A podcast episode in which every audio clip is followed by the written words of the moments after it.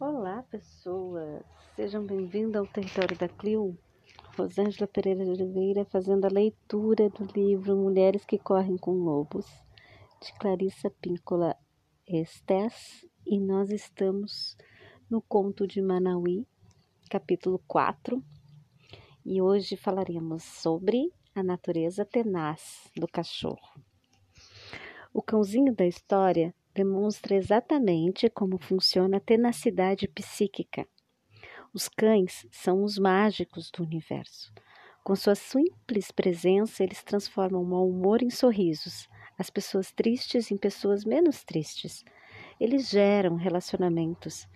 Como na antiga epopeia da Babilônia, Gilgamesh, no qual Encadu, o homem animal peludo, contrabalança Gilgamesh, o rei excessivamente racional, o cachorro é um lado da natureza dualista do homem.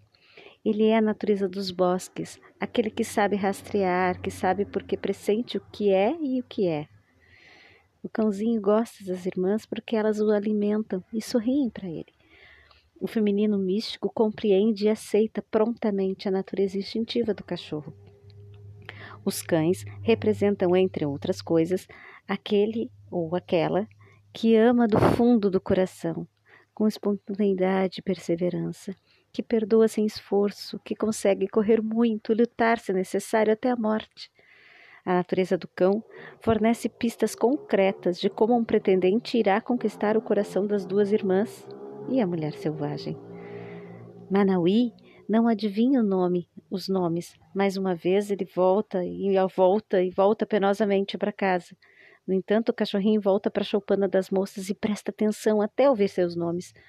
No mundo dos arquétipos, a natureza do cão tanto é psicopompônica, a de um mensageiro entre o mundo exterior e o mundo das trevas, quanto quitonia, quanto quitoniana, aquela que provém das regiões mais escuras e mais remotas da psique, especialmente do mundo subterrâneo. É essa sensibilidade que o parceiro tenta alcançar para compreender a dualidade. O cão é semelhante ao lobo, só um lobo mais civilizado, embora, como vemos do resto da história, não tanto assim. Esse cãozinho, em sua função psicopompônica, é a psique instintiva. Ah, o nome da função é psicopompica. Psicopompica. Vamos de novo. Vamos lá. Vou ler de novo, porque a gente está lendo, né? A função psicopômpica é a de um mensageiro entre o mundo exterior e o mundo das trevas. Então, o cãozinho, na sua fissão psicopômpica, é a psique instintiva. Ele ouve e vê de modo diferente do ser humano. Ele se transporta a níveis em que o ego sozinho jamais chegaria a pensar. Ele ouve palavras e instruções que o ego não consegue ouvir. Ele segue o que ouve.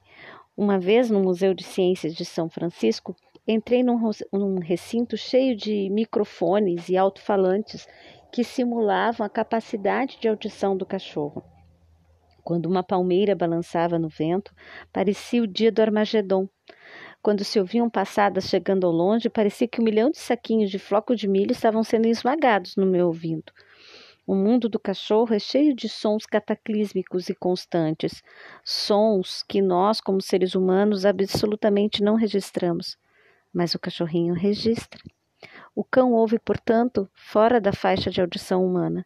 Esse aspecto mediúnico da psique instintiva capta pela intuição a atividade profunda, a música profunda e os profundos mistérios da psique feminina. É essa natureza que tem a capacidade de compreender a natureza selvagem das mulheres. Hum, que lindo, que lindo.